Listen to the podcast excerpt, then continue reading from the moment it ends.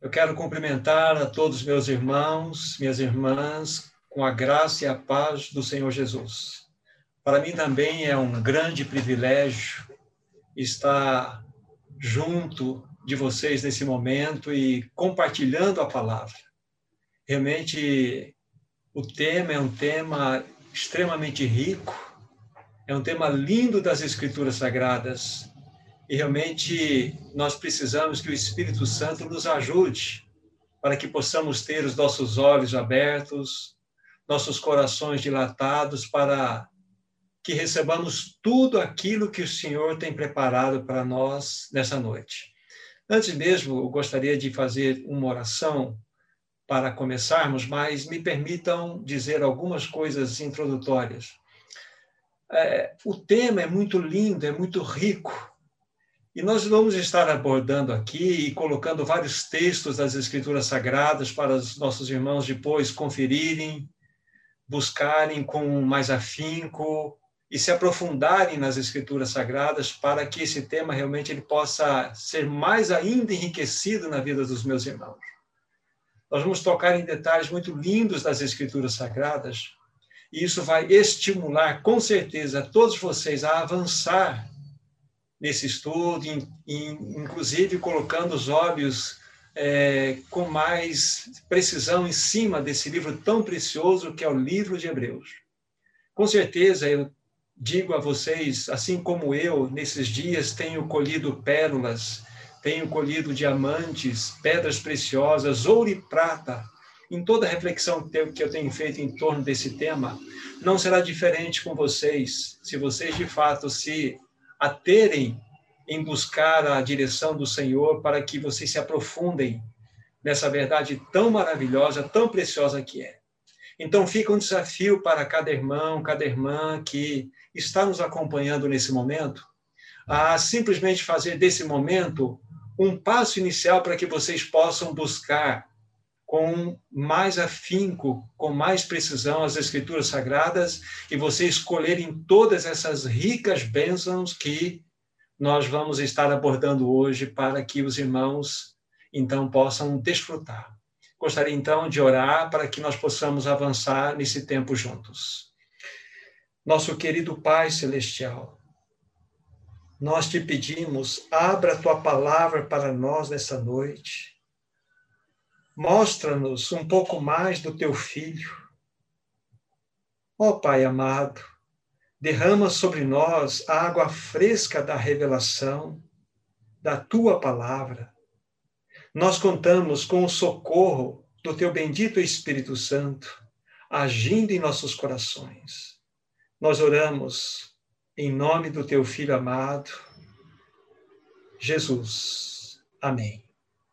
Então, nós vamos tomar nossas Bíblias no livro de Hebreus, no capítulo 3, e nós vamos fazer a leitura dos seis primeiros versículos para deixarmos aqui o registro nesse momento. Hebreus 3, de 1 a 6. Por isso, santos irmãos, que participais da vocação celestial, Considerai atentamente o apóstolo e sumo sacerdote da nossa confissão, Jesus, o qual é fiel àquele que o constituiu, como também o era Moisés, em toda a casa de Deus. Jesus, todavia, tem sido considerado digno de tanto maior glória do que Moisés, quanto maior honra do que a casa tem aquele que a estabeleceu pois toda casa é estabelecida por alguém, mas aquele que a estabeleceu todas as aquele que estabeleceu todas as coisas é Deus. E Moisés era fiel em toda a casa de Deus como servo, para testemunho das coisas que haviam de ser anunciadas. Cristo, porém, como filho sobre a sua casa, a qual casa somos nós, se guardarmos firmes até o fim a ousadia e a exultação da esperança. Deixe-me fazer um pequeno destaque do texto e depois vamos avançar. Guarde bem que esta carta está sendo dirigida, como aqui está descrito por nós, por nós é, santos irmãos. essa carta está sendo dirigida a novas criaturas. Agora, antes mesmo, queridos irmãos e irmãs, de nós é, olharmos de maneira pontual para o texto que nós acabamos de ler, eu creio que será de grande ajuda nós demonstrarmos, nós mostrarmos a todos que esta carta tem um cunho exortativo, a carta de Hebreus. Isso facilmente é visto no capítulo 13, no versículo 22. Vocês anotem esse texto, depois vocês conferem, confiram, por favor. 13, 22. Assim está escrito na palavra do Senhor. Rogo-vos ainda, irmãos, que suporteis a presente palavra de exortação. Tanto mais quanto vos escrevi resumidamente. Então, o autor dessa carta está, então, no final dela, dirigindo aos irmãos, dizendo que eles deveriam suportar a presente exortação.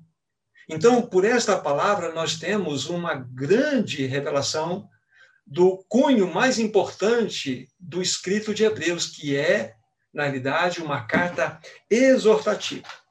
Na realidade, o autor ele está advertindo de maneira firme aos santos irmãos, aos quais nós nos referimos agora, lendo o capítulo 3, versículo 1 de Hebreus. Ele está advertindo firmemente, e estes santos irmãos, só para que os irmãos saibam, quem eram esses santos irmãos? Eram os judeus, eram os hebreus que haviam se convertido ao cristianismo. Então, é uma carta muito bem específica, dirigida àqueles que eram judeus ou hebreus que se converteram ao cristianismo. Então, esta carta é dirigida para esse grupo específico de pessoas. E qual era a tônica, qual era o ponto principal da advertência do autor dessa carta para aqueles hebreus convertidos ao cristianismo?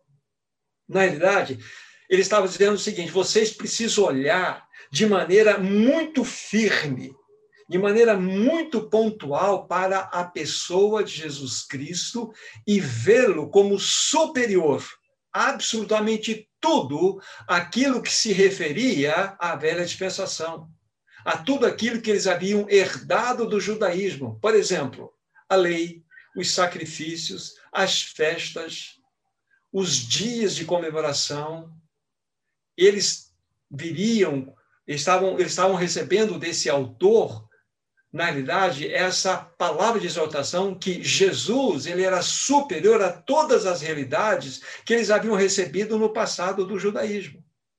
Então, aqui está um ponto extremamente importante para nós discernirmos. Mas para que o autor dessa carta estivesse dando ou trazendo essa advertência, com certeza ele havia observado naqueles irmãos algumas coisas. O que, que ele observou para escrever essa carta? Só fazer um parênteses aqui. É importante que façamos todo este início fazendo essa leitura um pouco mais ampla para podermos compreender o que logo mais estaremos falando no capítulo 3, versículo em diante da carta de Hebreus. Aqueles irmãos observou esse escritor da carta. Aqueles irmãos estavam, de fato, paralisados no seu crescimento espiritual. Eles não estavam mais avançando. Por quê? Porque, na realidade, ele percebeu, o escritor percebeu que eles estavam, de fato, ao invés de avançar, estavam regredindo, estavam dando um passo atrás de tudo aquilo que eles haviam recebido. E toda essa situação era agravada por quê? Porque havia uma perseguição tanto do lado dos patrícios, que ainda estavam no judaísmo, bem como eles recebiam uma hostilidade do próprio mundo. Então, diante desta pressão e diante de tudo aquilo que eles estavam enfrentando, o que estava acontecendo? Eles estavam dando um passo atrás. E o autor dessa carta observou muito bem isto. Então, ele lança, vamos dizer assim, essa palavra de correção, de advertência, de exortação àqueles irmãos. Na realidade, eles estavam em grande perigo. Em grande perigo foi o que observou o autor dessa carta. E é interessante que naquela passagem que eu li para vocês, né, de Hebreus 13, 22, ele diz lá para que aqueles irmãos suportassem a presente exortação. E, na realidade, essa presente exortação, essa exortação, na realidade, ela se divide em cinco advertências. Eu quero falar rapidamente, citando pelo menos um único versículo, para apontarmos para essas cinco advertências. Então, vocês vão entender o teor dessa carta. Então, a primeira advertência encontra-se no capítulo 2 desse livro, capítulo 2 desse livro, apenas um único versículo. Já vou dizer qual era a tônica dessa advertência. Capítulo 2, e aqui nós vamos ler apenas o versículo 3. Diz assim a palavra de Deus: Como escaparemos nós se negligenciarmos tão grande salvação, a qual, tendo sido anunciado inicialmente pelo Senhor, foi-nos depois confirmada pelos que a ouviram? Aqui aparece uma palavra muito importante dentro dessa primeira exortação que o autor está fazendo àqueles irmãos. Ele diz assim: como escaparemos se nós negligenciarmos? Ou seja, ele observou que aqueles irmãos estavam negligenciando. A primeira exortação é em relação à negligência que ele viu naqueles irmãos com relação a tudo que eles haviam recebido. Sem, sem muitas palavras, vamos para a segunda exortação. No capítulo 3, bem pertinho onde nós estamos aí, versículo 12. Vejam só, a segunda exortação. Diz assim: Tende cuidado, irmãos, jamais aconteça haver em qualquer de vós perverso coração de incredulidade que vos afaste do Deus vivo. Aqui está. Podemos colocar uma única palavra para definir qual tipo de exortação aqueles irmãos estavam recebendo o perigo da incredulidade. Depois da negligência vem a incredulidade. Vamos rapidamente mostrar para vocês qual foi a terceira exortação, a palavra de exortação que o escritor escreveu, dirigindo-se àqueles hebreus que haviam se convertido ao cristianismo e que estavam dando um passo atrás. Capítulo 5, capítulo 5 de Hebreus, Aqui nós vamos ler um único versículo, versículo 12. Pois, com efeito, quando devias ser mestres, atendendo ao tempo decorrido, tendes novamente necessidade de que alguém vos ensine de novo quais são os princípios elementares dos oráculos de Deus? Sim, vos tornastes como que necessitados de leite e não de alimento sólido. Então, nessa terceira exaltação, nessa terceira advertência, o escritor estava observando que aqueles irmãos hebreus convertidos ao cristianismo, eles estavam correndo o perigo de degeneração ou apostasia. Então, nós podemos colocar uma única palavra para definirmos essa terceira exortação. Apostasia, era o perigo da apostasia. Já vimos o perigo da negligência, já falamos do perigo da incredulidade e estamos agora concluindo a questão da terceira exortação, que fala do perigo da apostasia. A quarta exortação encontra-se no capítulo 10, no capítulo 10, o único versículo, versículo 26. Capítulo 10, versículo 26. Diz assim: porque se vivermos deliberadamente em pecado, depois de termos recebido o pleno conhecimento da verdade, já não resta sacrifício pelos pecados. Aqui fala-nos do perigo do pecado voluntário. Então, aqui nós temos essa expressão para definirmos a quarta exortação: pecado voluntário, o perigo do pecado voluntário. Vocês já estão observando que há na realidade, um, um, um, processo de declínio lógico de que está sendo apresentado pelo autor, dirigindo-se àqueles irmãos. Primeiro aconteceu a negligência, tirar os olhos de tudo aquilo que eles haviam recebido. E por terem tirado os olhos de tudo que haviam recebido, negligentemente, o que aconteceu? Um coração de incredulidade começou, de fato, a tomar conta deles, Na sequência, lógico, uma vez que a incredulidade visitou o coração deles, eles vão entrar para um processo de degeneração ou apostasia. Consequentemente, eles começarão a ficar completamente insensíveis ao pecado. Por isso que eles entram por um caminho de pecado voluntário. E por fim, a quinta a quinta exortação, capítulo 12, apenas um único versículo, versículo 25. Diz assim: preferindo ser maltratado, perdão, 12, 25. Tende cuidado, não recuseis ao que fala, pois se não escaparam aqueles que recusaram ouvir quem divinamente os advertia sobre a terra, muito menos nós, os que desviamos daquele que dos céus nos adverte. Vejam que palavra importante. Então, eles entraram num processo, nós podemos resumir todo esse texto aqui que acabamos de ler como uma única palavra: indiferença. O perigo da indiferença. Então, aqui está um processo de declínio muito claro que aqueles irmãos estavam sofrendo. E tudo começou por causa da negligência, depois entrar num processo de incredulidade, depois entrar num processo de apostasia ou degeneração, depois entrar num caminho de pecarem voluntariamente e, por fim, entrar num caminho de indiferença. Olha só, foi exatamente isso que o autor dessa carta observou naqueles irmãos. Ah, então, agora faz sentido para nós entender o cunho principal da carta do livro de Hebreus, como eu disse lá no começo. É um cunho exortativo. É chamar a atenção daqueles irmãos, adverti-los, aqueles irmãos que eram os hebreus, que haviam nascidos, nascido de novo, eram santos irmãos, como nós vimos lá, mas o que aconteceu? Eles não estavam avançando espiritualmente. Eles não estavam crescendo espiritualmente porque estavam negligenciando a tão grande salvação da qual fizeram parte. Então, o autor começa a mostrar os problemas da negligência, que fatalmente levaria-os ao processo final de indiferença. Entende, então, o contexto da carta de Hebreus? para que nós possamos chegar lá no capítulo 3 e entendermos os porquês, é importante trazermos esse pano de fundo para os irmãos. Como disse na entrada, é uma carta de riqueza imensa, de muitos detalhes maravilhosos que se conectam.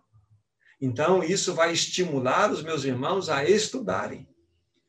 O encontro nosso hoje não tem a finalidade de ser uma palavra pastoral, uma palavra evangelística, uma palavra de alento ou de comunhão. Não, é uma palavra que tem a, o motivo de levarmos a estudar a palavra escrita de Deus e buscarmos nela toda a direção daquilo que Ele quer nos ensinar e aplicar na nossa, na nossa vida. Agora, antes nós entrarmos mesmo no capítulo 3, ainda resta-nos é, dizer algo para vocês. Uma vez que o autor dessa carta ele observou que aquele declínio era uma realidade na vida daqueles hebreus nascidos de novo, que eram cristãos, ele então vai nos dizer de como se deu esse declínio. Aí entra o ponto importante. Aqueles irmãos, hebreus convertidos ao cristianismo, tinham perdido de vista o Senhor Jesus. Guarde bem isso eles perderam de vista a Jesus. Aqui está. Essa é uma lição para nós. Eles perderam de vista ao Senhor Jesus. E o que aconteceu uma vez que eles perderam de vista ao Senhor Jesus? Eles regrediram em sua jornada. Eles estavam voltando aos velhos rituais judaicos. Eles estavam voltando à, à velha dispensação, passo a passo. Isso é o que estava acontecendo com aqueles irmãos. Ou seja, eles desfocaram completamente da pessoa de Cristo. E isso foi um grande prejuízo para eles. E agindo assim, o que, que eles fizeram? Invalidaram, ou estavam invalidando completamente a obra de Cristo. Estavam menosprezando a própria pessoa de Cristo. Esse é o teor importante que nós temos aí na carta de Hebreus. Só para que vocês é, entendam um, uma daquelas exortações, que é a terceira, abram de novo em, em Hebreus capítulo 5, só para fazer uma menção rápida para vocês daquilo que foi a leitura desse escritor em relação àqueles irmãos. Hebreus capítulo 5, aí a partir do versículo 11. Nós já havíamos lido o versículo 12, mas agora a partir do versículo 11. Diz assim: A respeito, ou a esse respeito, temos muitas coisas que dizer e difíceis de explicar, porquanto vos tendes tornado tardios em ouvir. Pois, com efeito, quando devis ser mestres, atendendo ao tempo decorrido, tendes novamente necessidade de que alguém vos ensine de novo quais são os princípios elementares dos oráculos de Deus. E assim vos tornastes como necessitados de leite, não de alimento sólido. Ora, todo aquele que se alimenta de leite é inexperiente na palavra da justiça, porque é criança.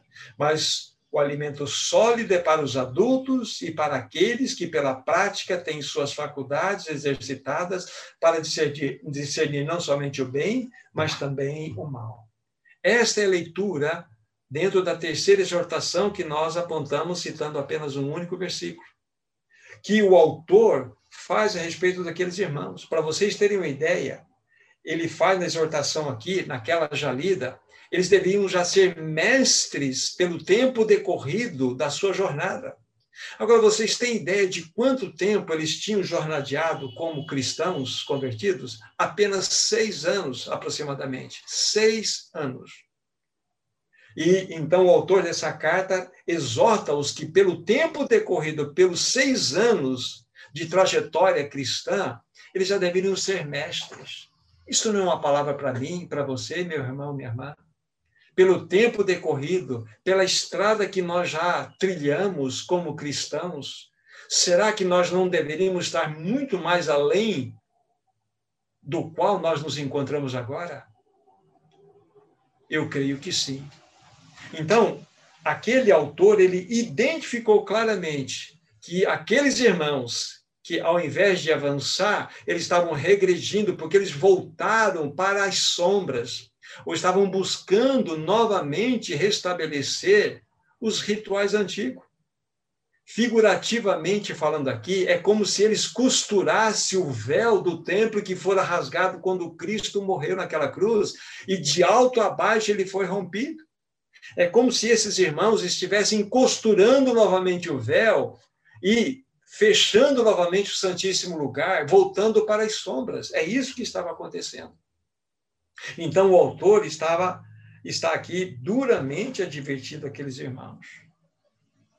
Agora, é verdade, meus irmãos e irmãs, que não há possibilidade de nós regredirmos para o judaísmo, mesmo porque nós não somos judeus. Nós não viemos dessa história. Mas o fato é que a palavra para nós é que nós podemos voltar para o mundo. Nós podemos ceder a este mundo nós podemos, de fato, não estar avançando como o Senhor deseja, deseja que avancemos, se nós estivermos, sabe, de mãos dadas com esse mundo. Então, é uma palavra de exortação para mim e para você também. Todas essas advertências que foram dadas ali, do perigo da negligência, o perigo da incredulidade, o perigo da apostasia, o perigo do pecado voluntário, o perigo da indiferença, de indiferença, é também escrito para mim e para você. Nós devemos levar muito a sério isto. E tudo começa lá naquele ponto inicial, negligenciarmos a tão grande salvação. É a pessoa e a obra de Cristo Jesus. Então, essa é uma palavra importante. Então, fechando esse quadro inicial aqui para vocês, eu vou dizer algumas coisas e vamos então pontualmente olhar para Hebreus capítulo 3. Por que, que foi importante nós fazermos essa leitura mais ampla dessa carta? Porque tudo está conectado. Aí vocês entenderam hoje o porquê dessa carta. Ela é uma carta exortativa. Ela é escrita a quem? Aos hebreus que foram convertidos ao cristianismo. E por que, que foi escrita? Porque o, o, o autor percebeu que aqueles irmãos não estavam avançando. E o autor percebeu, então, que era importante que ele lançasse cinco exortações já não vamos repetir aqui. Essas cinco exortações é para que aqueles irmãos observassem o perigo que eles estavam sofrendo.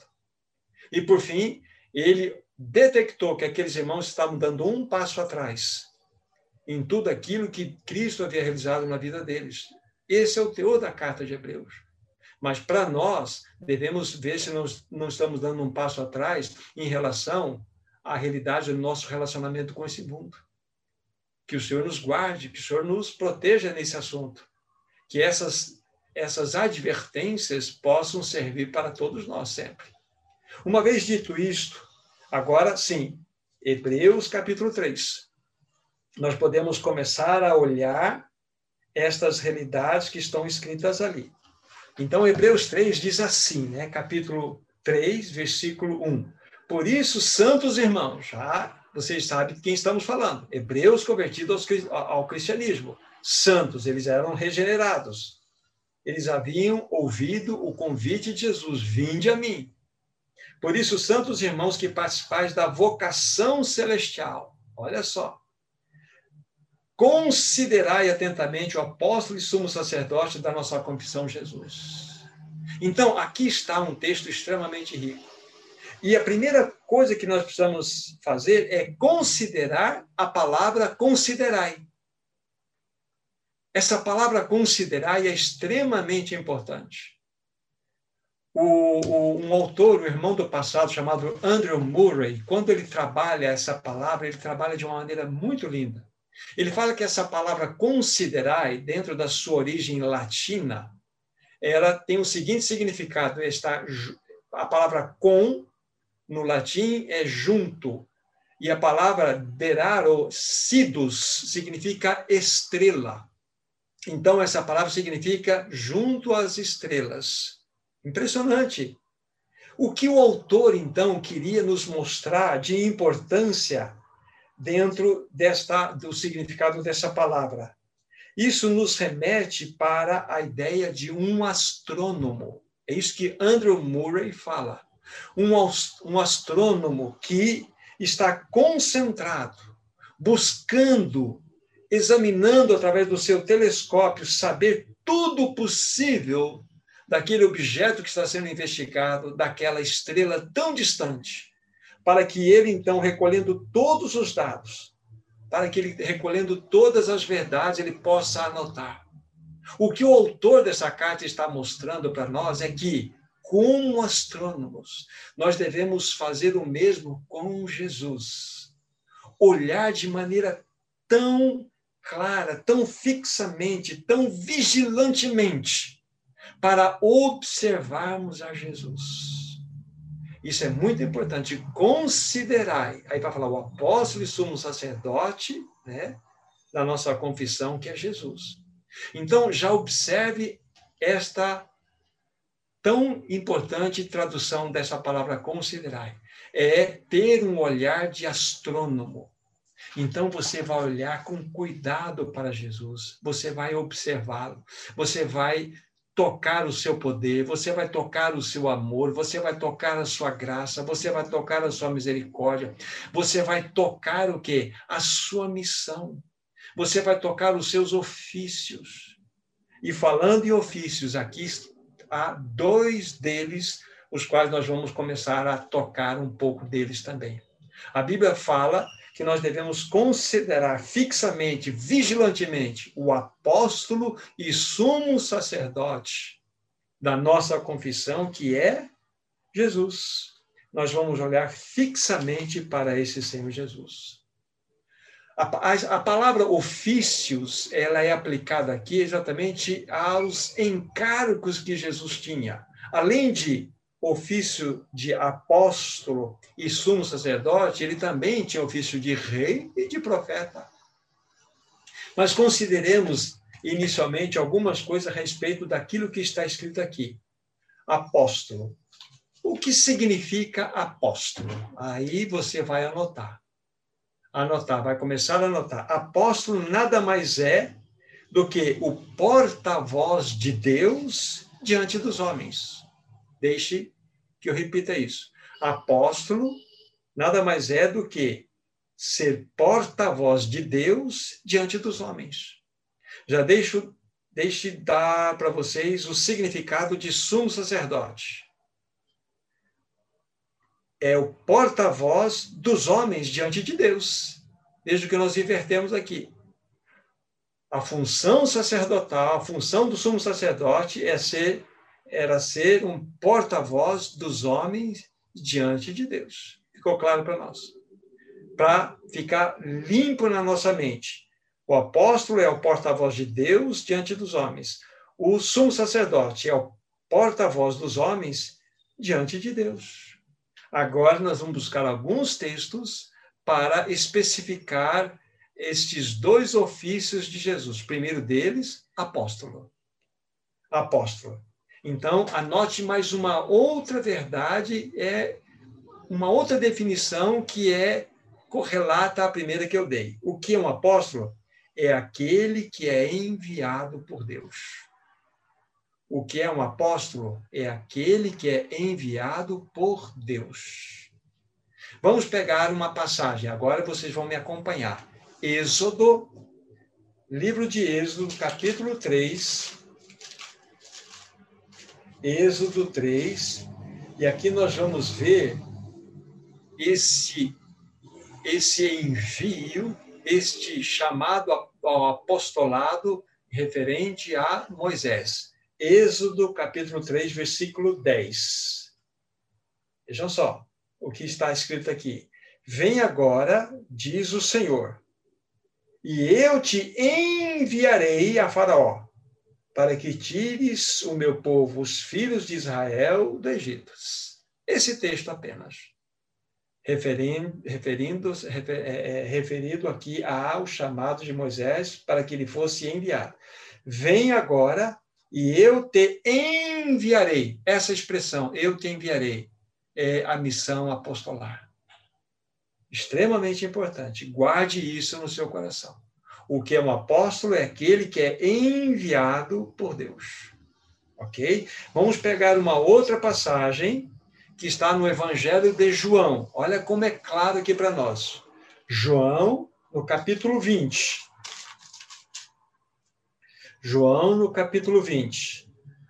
Apenas um único versículo, que é o versículo 21.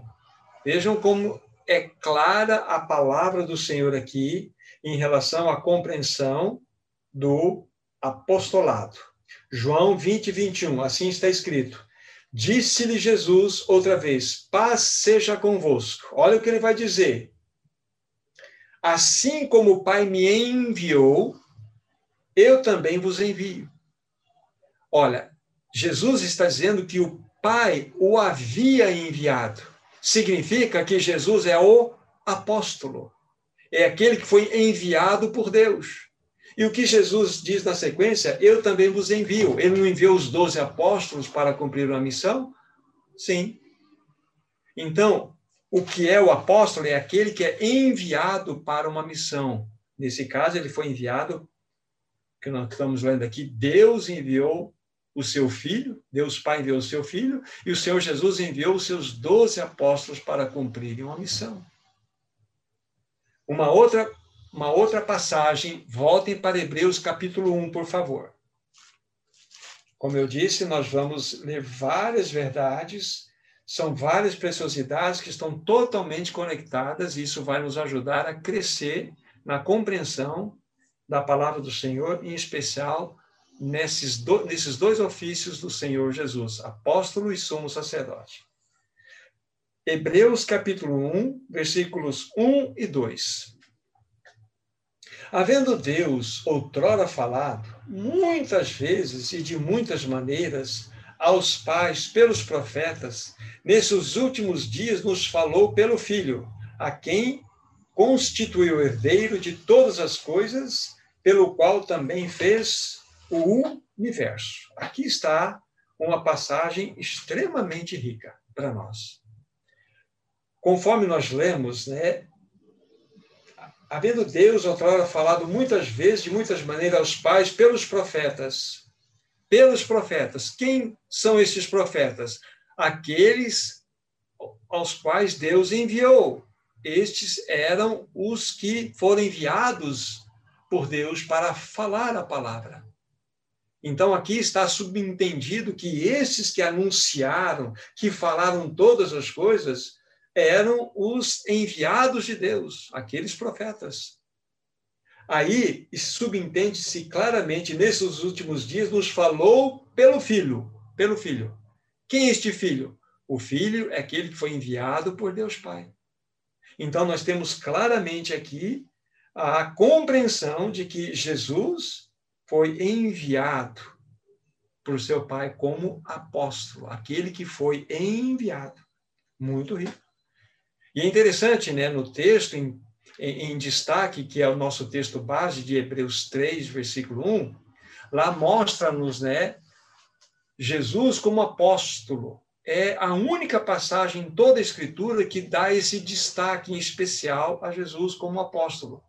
Apesar que está subentendido em todas as outras, é, é as outras cartas que Jesus é o apóstolo, quando ele é assim visto, aqui de modo muito específico, que nós devemos considerar atentamente o apóstolo e sumo sacerdote da nossa confissão, Jesus. Então, de modo muito específico, esse título de apóstolo relacionado a Jesus só aparece aqui. É apenas um dado. Um, apenas um dado. Agora, nós precisamos considerar o segundo ofício dele. Depois, nós vamos voltar aqui nessa questão apostolar. Está claro para os meus irmãos e irmãs que apóstolo é o porta-voz de Deus diante dos homens. E que o apóstolo também é aquele que é enviado por Deus. Vimos na experiência de Moisés, vimos na própria experiência do Senhor Jesus, que foi enviado, e na experiência do envio dos, dos doze apóstolos. Está claro para nós isto. É aquele que é enviado. Agora vamos ver no ofício relacionado ao sumo sacerdócio de Jesus. Vamos pegar, para compreender isto, Êxodo capítulo 28. Êxodo capítulo 28. E aqui nós vamos ler alguns versos. Êxodo 28, inicialmente o versículo 12. Prestemos atenção no que está escrito aqui. Êxodo 28, verso 12. Está falando para Arão, que seria o sumo sacerdote na velha aliança. E porás as duas pedras nas ombreiras da estola sacerdotal, por pedras de memória aos filhos de Israel. E Arão levará aos, os seus nomes sobre ambos os ombros para a memória diante do Senhor. Em outras palavras, sobre os ombros haveria aqui seis nomes nas pedras né, que estariam colocadas, seis nomes de cada lado, representando todas as tribos de Israel. E quando Arão entrasse no Santíssimo Lugar lá para fazer as ofertas, o que ele estava, estaria fazendo? Levando toda a nação de Israel representado. Ele é o sumo sacerdote, ele está representando as nações sobre seus ombros no Santíssimo Lugar. É o que o texto quer nos mostrar aqui. Nesse mesmo capítulo, versículo 29. Diz assim: Assim Arão levará os nomes dos filhos de Israel no peitoral do juízo, sobre o seu coração, para entrar no santuário para a memória diante do Senhor continuamente. Não só os nomes sobre os ombros das nações, mas sobre o peitoral, doze pedras representando cada tribo, ou seja, toda a nação de Israel no coração do sumo sacerdote. E quando ele entraria ou entrasse no Santo dos Santos, toda aquela nação entrava na pessoa de Arão. Ou seja, ele é o sumo sacerdote, ele é aquele que intercede diante de Deus a favor dos homens. Ele é o porta-voz dos homens diante de Deus. É o que nós falamos. Então, claramente vemos aqui nessa passagem aqui a função do sumo sacerdote. É, de fato, ser porta-voz dos homens diante de Deus. Só para que vocês gravem no coração. Então, Arão, que era o sumo sacerdote na velha dispensação, sobre os ombros carregava as nações representada, a, a nação de Israel apresentada, por, é, desculpa, as, as tribos representadas, e sobre o peitoral, todas aquelas tribos representadas, a nação, e quando ele entrava no Santíssimo Lugar, ele estava intercedendo a favor de todas as tribos diante de Deus. É a função do sumo sacerdócio. Agora vamos ver claramente em Jesus isso aplicado. Voltem para Hebreus capítulo 2 agora.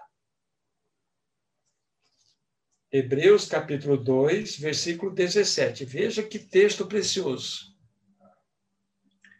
Então, esse passeio, enquanto vocês acham Hebreus 2,17 na Bíblia, ele é muito rico, que vai trazer para vocês uma compreensão clara. Já falamos um pouco do sentido apostolar, agora estamos vendo do sumo sacerdócio. Hebreus 2,17. Por isso mesmo, convinha que em todas as coisas se tornasse semelhante aos irmãos, lógico que está falando de Jesus, para ser misericordioso e fiel sumo sacerdote nas coisas referentes a Deus, para fazer propiciação pelos pecados do povo. Então, aqui vemos claramente que Jesus traz sobre ele o ofício de sumo sacerdote. De sumo sacerdote, e como a palavra de Deus diz, de modo muito claro, né? e dentro da obra que ele fez, é no derramamento do seu sangue para que houvesse propiciação dos pecados de todos nós. Então, vimos a palavra de Deus sendo aplicada agora a, ao Senhor Jesus como nosso sumo sacerdote. Agora, vejamos uma outra passagem das Escrituras, que é bem pertinho aqui, Hebreus capítulo 4, que vai nos mostrar que a função sacerdotal de Cristo, ela é bem ampla. E aqui nós temos capítulo 4, do versículo 14 ao 16. Essa descrição linda. Hebreus 4, 14 a 16 diz assim: Tendo, pois, Jesus, o Filho de Deus, como grande sumo sacerdote, que penetrou os céus, conservemos firmes a nossa confissão porque não temos sumo sacerdote que não possa compadecer-se das nossas fraquezas. Antes foi ele tentado em todas as coisas, a nossa semelhança, mas sem pecado. Acheguemos-nos, portanto, confiadamente junto ao trono da graça, a fim de recebermos misericórdia e acharmos graça para socorro em ocasião oportuna. Então, nós vemos uma função ampliada do sumo sacerdócio de Cristo. Ele é aquele que verdadeiramente, como nós vamos ver logo mais, entrou no Santíssimo Lugar como nosso sumo sacerdote e ali executou a obra perfeita para que nós fôssemos completamente justificados. Conforme nós lemos anteriormente, né, ele proporcionou para nós a completa propiciação dos nossos pecados. Mas, além dessa maravilhosa expressão do sumo sacerdócio, como acabamos de ler, ele é aquele que verdadeiramente se compadece das nossas fraquezas. Ele foi tentado em todas as coisas sem pecados, então ele é poderoso, ele é suficientemente capaz de nos socorrer quando nós somos tentados. Então a função sacerdotal de Cristo é ampliada nesse socorro. Nós podemos nos achegar diante dele, abrir nossos corações dizer ou falar das nossas lutas, das nossas fraquezas, porque ele irá compreender. Isso é maravilhoso. Então, o que nós vimos nesse momento, nesse bloco agora? Vimos que o sumo sacerdote tem um papel extremamente importante. O sumo sacerdote, ele é o porta-voz dos homens diante de Deus. O que é Jesus? O nosso porta-voz diante de Deus é aquele que verdadeiramente nos representou diante de Deus, é aquele que entrou no Santíssimo Lugar por nós, é aquele que realizou uma obra maravilhosa por nós, é aquele que intercede por nós quando nós estamos em nossa fraqueza. Então, vamos somando aquilo que nós estamos mostrando para vocês. Lembre-se, é um estudo para que nós possamos ampliar a nossa compreensão das Escrituras Sagradas e da obra do Senhor por nós, como apóstolo e sumo sacerdote. Então, dentro desse bloco tratado agora, nós vimos o que? O significado de apóstolo, o enviado por Deus, e o significado de sumo sacerdote, aquele que representa os homens diante de Deus. Não foi isso que Arão fez com as tribos de Israel? Não é isto que Jesus fez e faz por nós? É ele que nos representa diante de Deus? Exatamente isso. Agora, dita estas coisas, o que é importante é que nós demos um passo seguinte, para que nós possamos compreender o capítulo 3 daquilo que nós estamos estudando, se faz necessário dizer algo para os meus irmãos e irmãs. Os dois primeiros capítulos, capítulo 1 e capítulo 2 de Hebreus, revelam para nós algo maravilhoso. Revelam para nós as glórias do Senhor Jesus Cristo. Se você estiver notando, é essa expressão mesmo, revelam as glórias da pessoa gloriosa do nosso amado Senhor Jesus Cristo. E vai ser importante que está ligado com a questão do apóstolo e do sumo sacerdócio, os dois primeiros capítulos. Sendo que no primeiro capítulo mostra-nos a glória da pessoa de Jesus como filho de Deus. Já vimos um texto lá. Se vocês estiverem anotando, o primeiro capítulo nos mostra a pessoa de Jesus como filho de Deus. Aí vocês se lembram que há pouco eu disse que, como filho de Deus, ele foi enviado, tendo Deus outrora falado aos pais pelos profetas, hoje nos falou pelo filho. Por quê? Porque Deus, o Pai, enviou o filho. Então, está diretamente relacionado, mostrando a glória da pessoa do nosso amado Senhor como filho de Deus, na condição de quê? Apóstolo. De apóstolo. Guardou isso? Agora, no segundo capítulo, mostra-nos a glória do Senhor Jesus Cristo como filho do homem. Quando vocês estiverem, já passaram por esse capítulo, se vocês que estudaram Hebreus, irão observar claramente a encarnação do Verbo. Vão observar claramente que o Verbo se fez carne e habitou entre nós, está notoriamente exposto aqui. No texto que nós lemos, mostrando o sacerdócio do Senhor Jesus Cristo, mostra-nos que ele é misericordioso e fiel, sumo sacerdote. Por quê? Porque ele é aquele que se tornou igual a nós, ele se tornou um homem, excetuando o pecado. Ele herdou todas as coisas humanas. E aqui, então, mostra-nos a sua glória como sumo sacerdote. Como sumo sacerdote. Isso é extremamente precioso, porque ele realizou a perfeita obra de redenção para nós.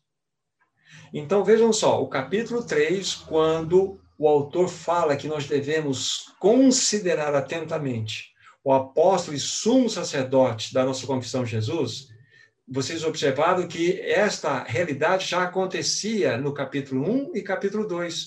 No capítulo 1, ele é visto como apóstolo, no capítulo 2, como sumo sacerdote. Aquele que misericordiosamente realizou aquela obra tão grandiosa por nós. Tão grandiosa por nós. Agora, uma vez dito isto, Jesus, então, ele é mostrado aqui no capítulo 3.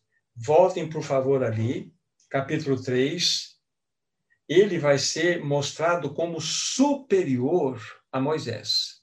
Permitam-me novamente trazer uma leitura para vocês. Capítulo 3, versículo 1 e 2 nós já lemos, versículo 1 já lemos, versículo 2 agora. O qual é fiel àquele que o constituiu como também o era Moisés em toda a casa. Jesus, todavia, tendo sido considerado digno de tanto maior glória do que Moisés, quanto maior honra do que a casa tem aquele que a estabeleceu. Então, o que nós estamos vendo agora? Que o propósito do autor dessa carta é mostrar que Jesus é superior a Moisés. Moisés, que foi levantado por Deus como enviado de Deus, ele foi levantado para que ele construísse aquele tabernáculo e exercesse todas as funções que envolviam aquele tabernáculo. Então, ele tinha uma função extremamente importante ali. Uma coisa, um dado importante para falar para os meus irmãos e irmãs, que Moisés sempre foi considerado pelo povo judeu, e é considerado até hoje, como o maior e mais proeminente profeta de todas as escrituras sagradas.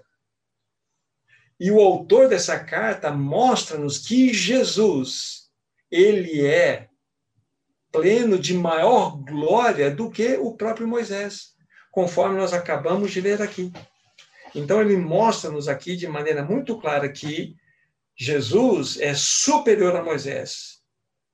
E o destaque é que o Senhor Jesus, ele é colocado aqui como aquele que está sobre a sua casa.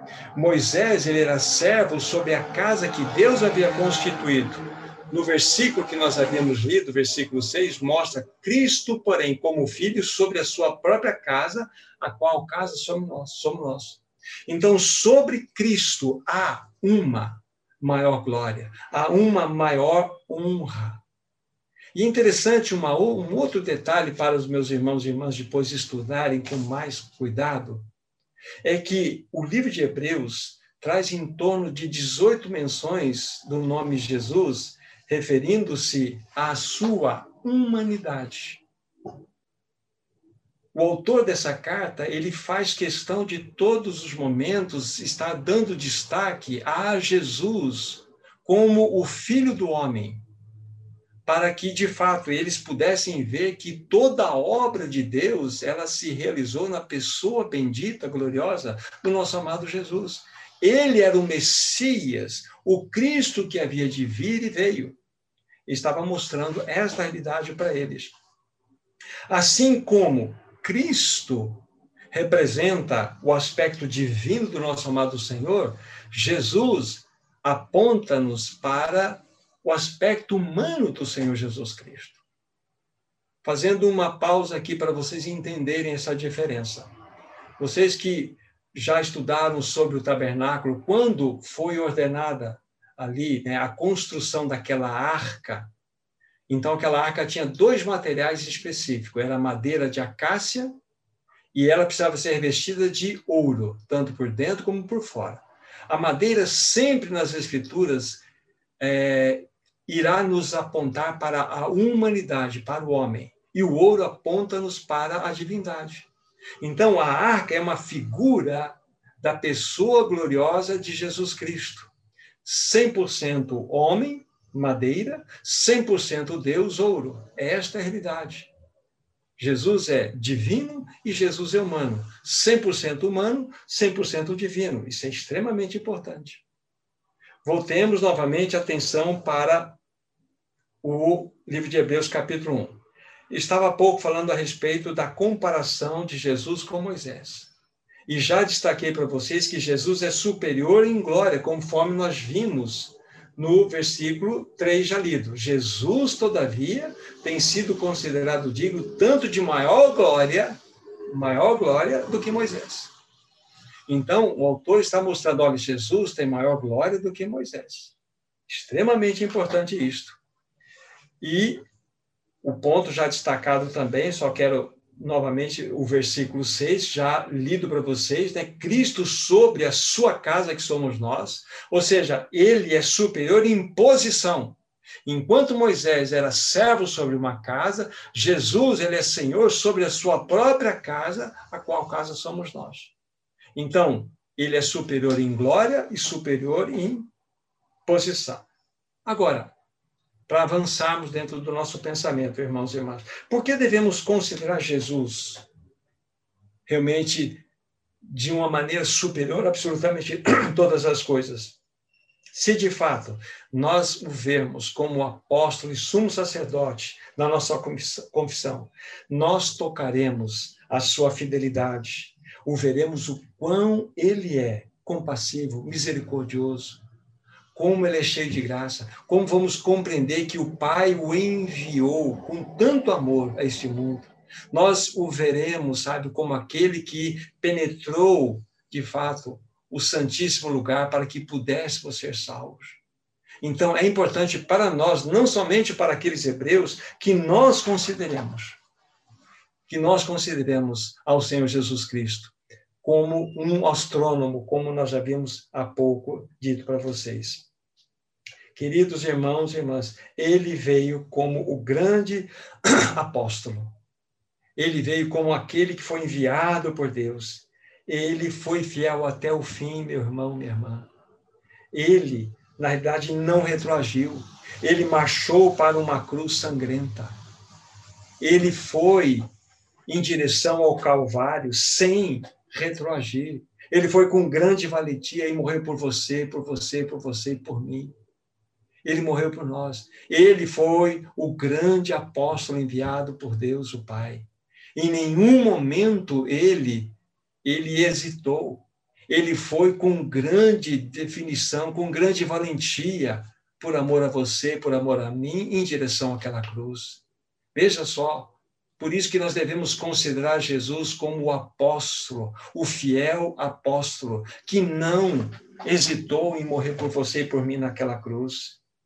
Foi ele, querido irmão, querida irmã, que morreu por você e por mim naquela cruz. Foi esse grandioso apóstolo. Ele é fiel. Significa o que isto? Sendo um apóstolo fiel, que ele é digno de toda a confiança. Ele cumpriu todas as promessas de Deus. Foi ele que clamou lá naquela cruz, cruz tetelestai, tetelestai. Foi este enviado de Deus, o Pai, o grande apóstolo, o fiel apóstolo, Agora, nós vamos perceber que esses dois ofícios, o apóstolo e sumo sacerdócio, eles operam conjuntamente. Ele veio a este mundo como apóstolo, e quando ele se aproximava da realização de toda a sua obra, ele continuou sendo apóstolo, porque ele continuou cumprindo a vontade do seu Pai, mas ele exerce a função sacerdotal de nos representar diante do Pai naquela obra tão maravilhosa, tão perfeita. Isso é glorioso. Essas duas funções, elas trabalham absolutamente juntas. Agora, dentro dessa função sacerdotal, é imperioso, é importante destacar o seu majestoso sacrifício naquela cruz. Aí os nossos olhos crescem para o seu aspecto de sumo sacerdócio. Ainda que esses dois ofícios, eles estão juntos, nós podemos vê-los agora de modo separado vimos que o apóstolo chega até o aspecto da cruz, porque ele continua sendo enviado. Mas quando ele chega na realização desta obra, e de fato que nós o vemos como verdadeiro representante que entrou por nós lá no Santíssimo Lugar, quando ele deu a sua vida naquela cruz. Nós vamos ver alguns textos para mostrarmos essa realidade. Vamos repetir Efe, é, é, Hebreus 2,17, no qual nós estamos há pouco, Hebreus 2,17, onde está escrito, novamente a leitura para ficar gravada. Por isso mesmo, por isso mesmo, convinha que em todas as coisas se tornasse semelhante aos irmãos, para ser misericordioso e fiel sumo sacerdote nas coisas referentes a Deus, para fazer propiciação pelos pecados do povo fala-nos claramente do Senhor Jesus exercendo o seu ofício, sua função sacerdotal naquela cruz.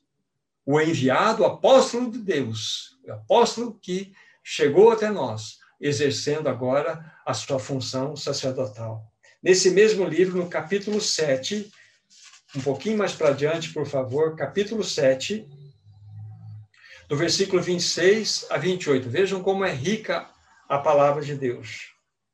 Hebreus 7, 26 a 28.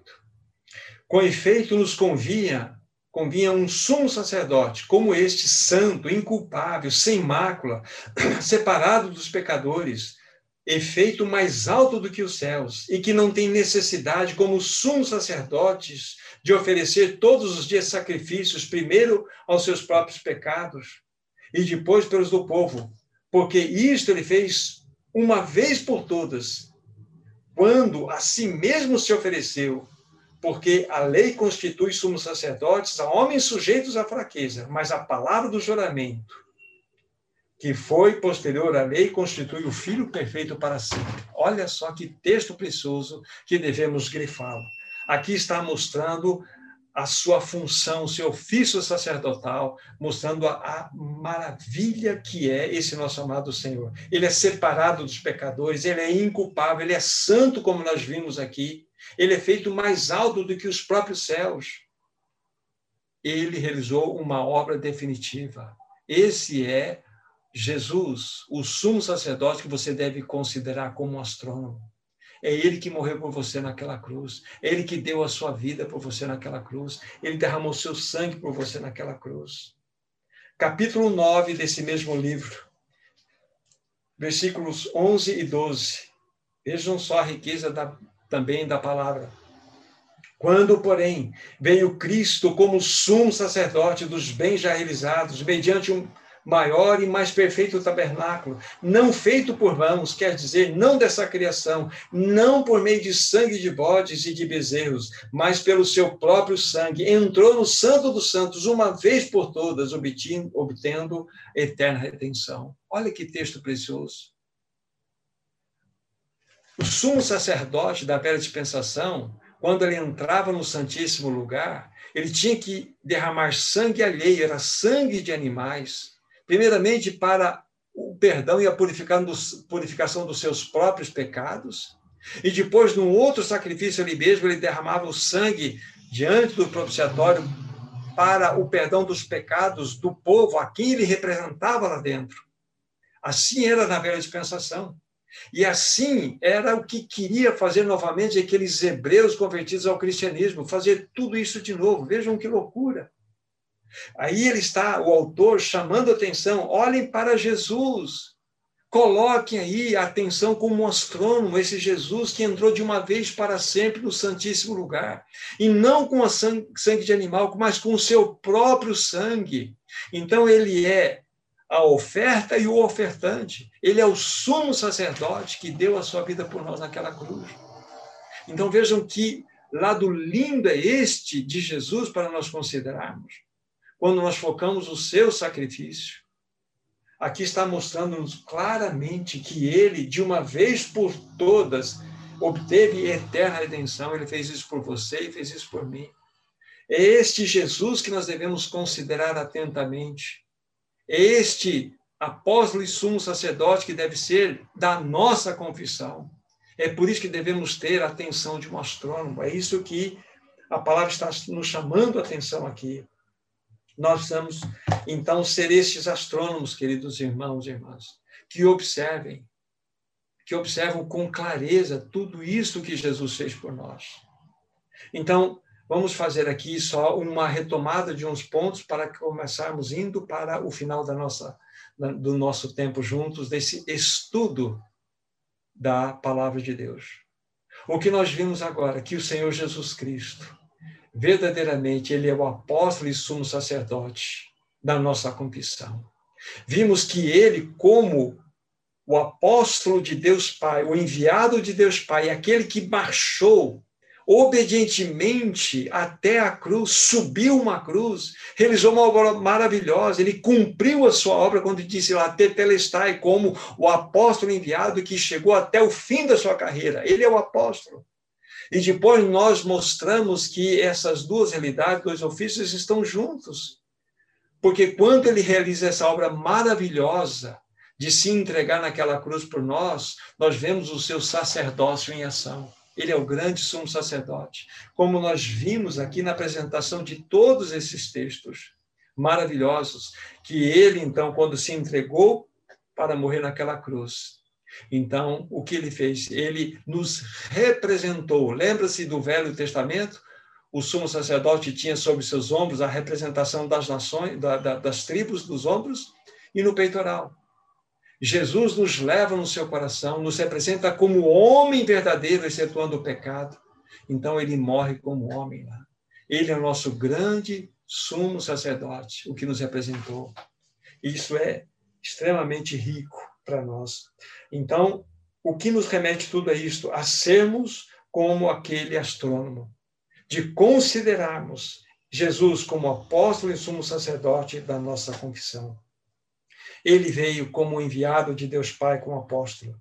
Ele realizou uma perfeita obra naquela cruz, e ele o fez como nosso grande sumo sacerdote. Esse é teu Jesus.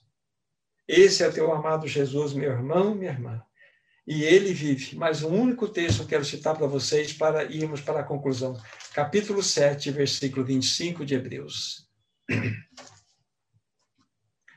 Uma vez que ele está assentado no mais alto e elevado do trono desse universo, ele está exercendo uma função maravilhosa hoje. Versículo 25, capítulo 7. Por isso também pode salvar totalmente os que por ele se chegam a Deus, vivendo sempre para interceder por eles. Significa o quê? Que Jesus ele continua exercendo a sua função sacerdotal. Ele continua orando por, por você, ele continua intercedendo por mim. Como nós vimos no capítulo 4 já da palavra citada. Nós temos um grande sumo sacerdote que conhece todas as nossas limitações, foi tentado em, tentado em todas as coisas sem pecado. Então ele é poderoso para te socorrer, ele é poderoso para te ajudar quando você precisar de ajuda e eu também. Então, o sacerdócio dele é maravilhoso. Que verdadeiramente, meu irmão, minha irmã, nós possamos considerar esse nosso amado Jesus como apóstolo e sumo sacerdote da nossa confissão. Olhe para ele, meu irmão, minha irmã, com um olhar de astrônomo, com um olhar de busca de detalhes, que você vai se surpreender da riqueza, você vai se surpreender da beleza desse nosso amado Senhor. Que verdadeiramente Ele continue falando aos nossos corações. Vamos orar. Querido Senhor Jesus, nós te bendizemos nós te adoramos. Tu és o nosso bendito e fiel apóstolo, aquele que o maravilhoso Pai enviou. E tu és também o nosso amado e querido sumo sacerdote, aquele que por nós realizou uma obra tão grandiosa naquela cruz e ainda por nós intercede. Ah, querido Senhor, nós te amamos, nós te adoramos dizemos que tu és o apóstolo e sumo sacerdote da nossa confissão.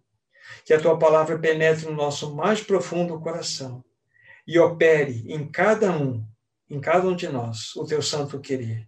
Em teu próprio nome nós oramos. Amém. Como disse a vocês, irmãos e irmãs, é um tempo de estudo da palavra para estimular a todos vocês a buscarem nesta palavra toda a riqueza que ela tem a oferecer a todos nós. Deus abençoe vocês, graça e paz.